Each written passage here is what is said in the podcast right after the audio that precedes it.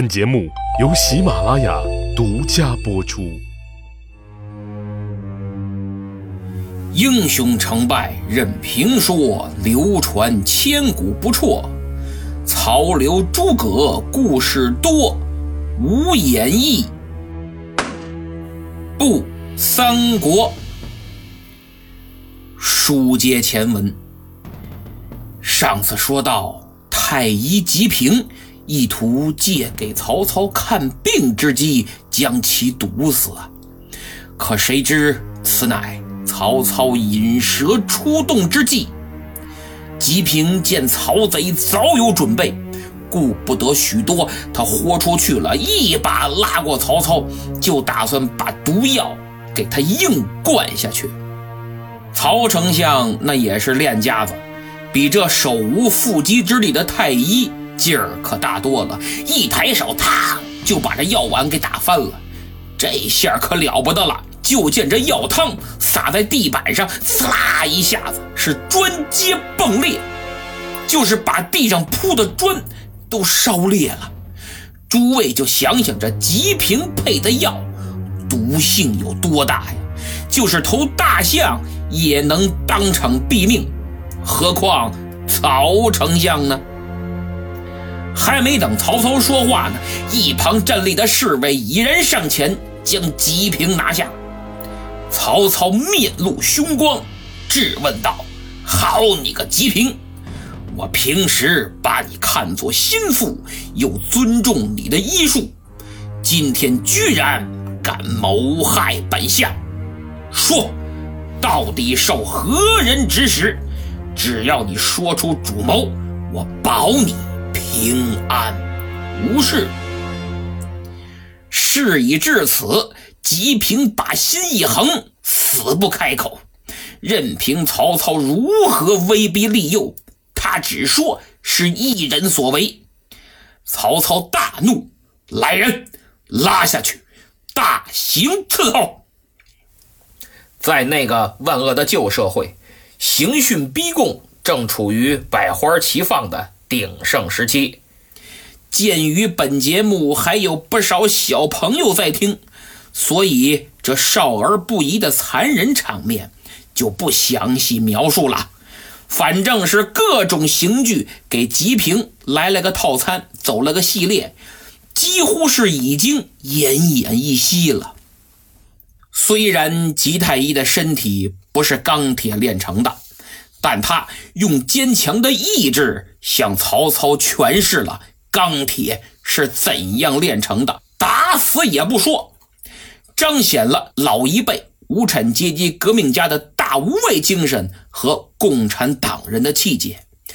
看到皮开肉绽的吉平仍不肯招供，曹操还真怕万一把他打死了，于是命人把吉平拖下去，暂且关入大牢，而他的计划也照常推进。第二天，曹公邀请朝中大臣过府饮酒，王子服、吴子兰等人自然都在。被邀之列，只是董承请了个病假，也许他有种不祥的预感。酒过三巡，曹操站起身，对众人说道：“哎呀，就这么干喝，着实没意思呀！还是本相给众位大人来点娱乐项目，助助兴，提提神吧。”话音刚落，就见有人将吉平牵了上来。怎么是牵上来？哎，说牵都是好听的。吉平双腿已然被打废了，几个相府的武士用铁链拴在他的脖颈之上，准确的说是拖进殿中。当着众大臣的面，曹操说道：“此人接连恶党。”谋反朝廷，欲加害曹某。众大臣一听都傻了，这昨天还欢蹦乱跳的太医，怎么转眼功夫就打成这样了？大伙是面面相觑。王子服等人更是胆战心惊，如坐针毡。曹操这是典型的杀鸡儆猴啊！明明白白的告诉你们，谁在图谋不轨，这就是下场。紧接着，当着大家的面又是一番严刑拷打，没几下，吉平就昏厥了。左右上来用冷水泼醒，曹操恶狠狠地问道：“何人背后主使？同谋还有谁？速速招来，饶你不死！”王子服、吴子兰那几个坐那儿，汗都下来了，生怕吉平挺刑不过，把他们几个供出来。除此之外，眼看着遭此毒手，心中更是犹如刀绞。吉平还是咬紧牙关，不仅没有出卖盟友，还慷慨骂贼，但求速死。曹操气的再给我打，左右上来不停的毒打，乒着啪着乒着啪，那真是下死手啊，往死里打。吉平几次昏厥。都被冷水泼醒，然后继续打。别说吴子兰那几个在衣带诏上签名的受不了，其他没签名的众大臣也被眼前这血腥的一幕是惊得胆寒心悸呀。见吉平还是宁死不屈，曹操只得命人将其拖了下去，宴会就此结束。不结束也得行啊！众大臣吓得腿肚子都转筋了，哪儿还有心思喝酒啊？众人散去之时，曹操单独把王子服、吴硕、吴子兰和崇济四人留下。这四个人，你看看我，我瞧瞧你，自然是心知肚明。但事到如今，索性就咬紧牙关。一问三不知，死不承认。曹丞相倒也没跟他们废话，直接关进监牢。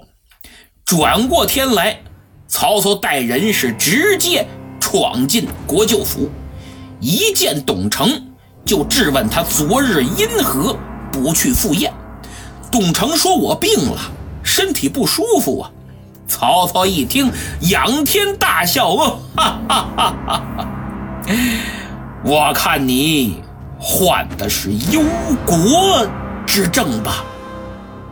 董承此时想学刘备来个装傻充愣，蒙混过关，哪知曹操故技重施，吩咐人把吉平又牵了上来。哎，昨天你不是没去吗？好戏错过了，没关系，今天到你家里再演一遍，给你来出堂会。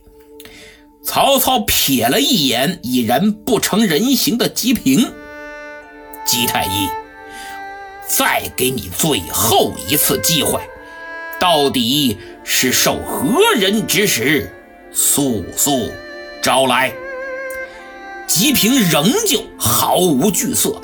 曹操逆贼，天使我杀汝，就是老天爷让我杀的你。此刻的吉平，真是说着最狠的话，挨着最毒的打呀，身上已然没有下鞭子的地方了。董承在一旁，真是心里像刀割一般。曹操眼一瞪。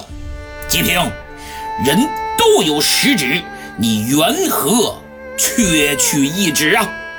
就是你怎么少了一根手指头？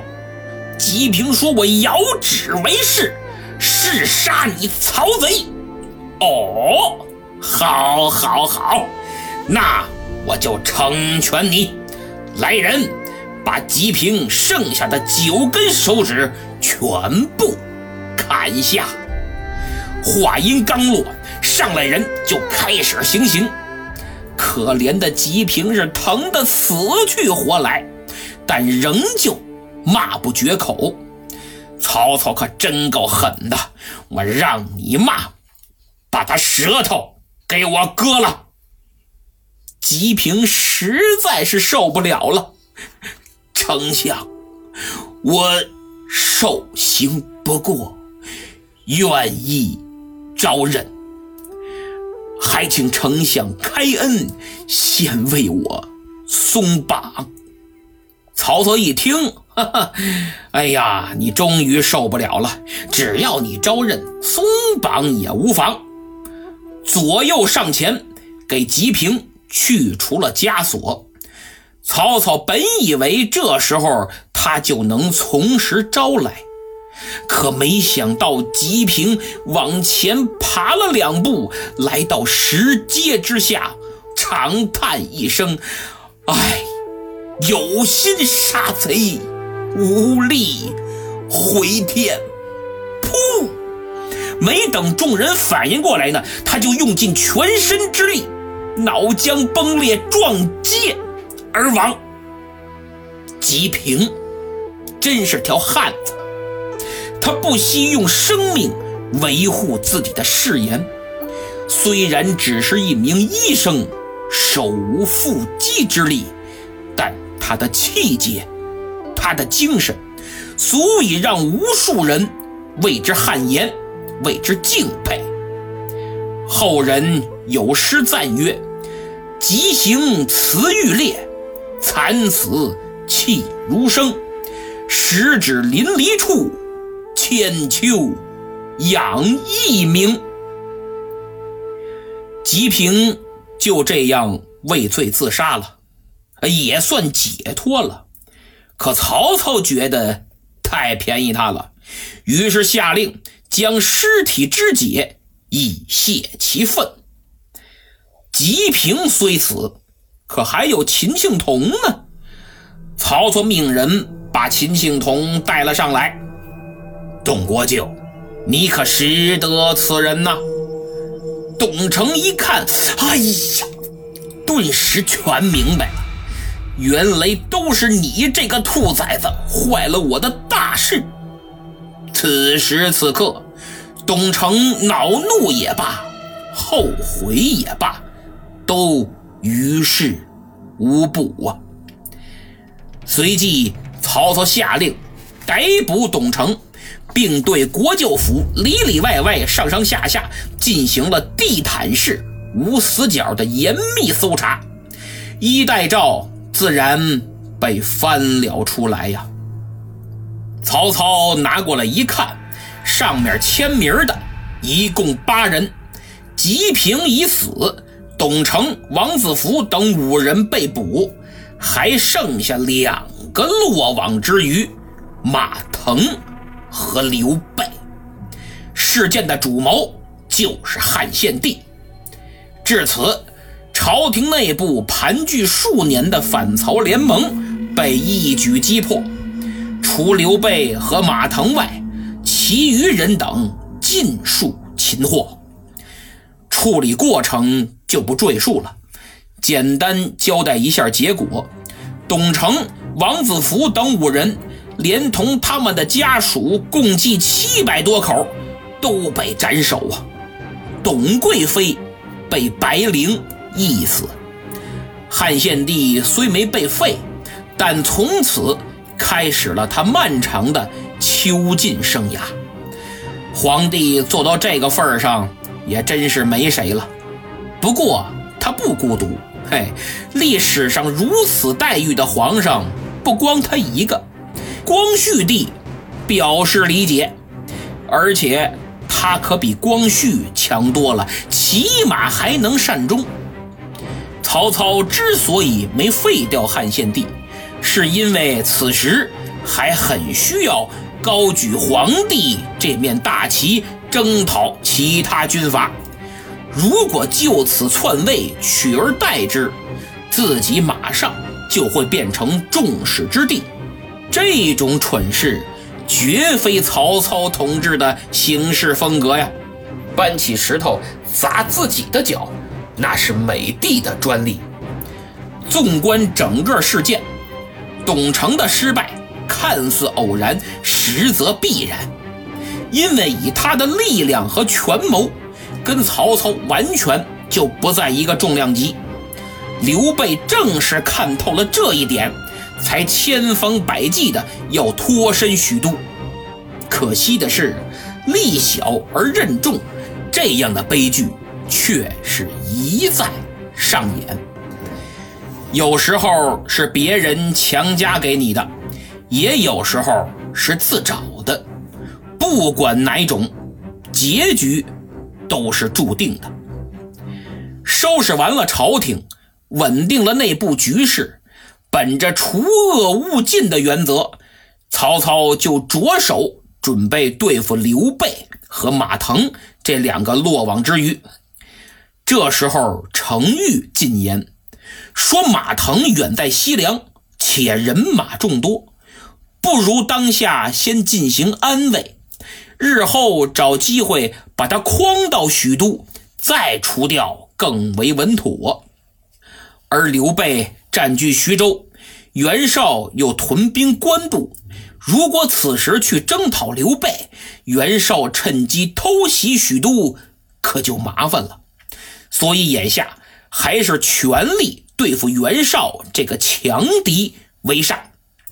曹操一听，哈哈哈哈，非也，刘备乃是人中之杰，此时羽翼未丰，当下不除，恐日后壮大起来再除就困难了。袁绍虽然强大，但做事犹豫不决，不足为虑。正在此时，郭嘉来了。曹操就把自己攻打刘备的想法又说了一遍。郭嘉点了点头，明公，袁绍好谋无断，手下谋士又意见不合。刘备虽占据徐州，其兵马都是我们的旧部，您的军队。若此时丞相您率军东征，一战可定。哎呀，奉孝之言正合我意。于是曹操立即起兵二十万，就杀奔徐州。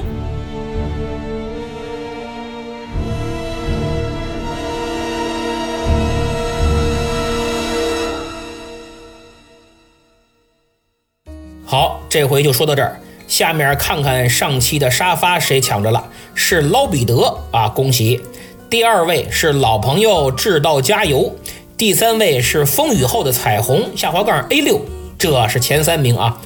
嗯，很多老朋友呢留言关心我的伤势，比如志道加油，还有悠悠 Raka，马路牙子秃了皮，踏州观云等等，我我就不都念了啊。感谢啊，我好很多了。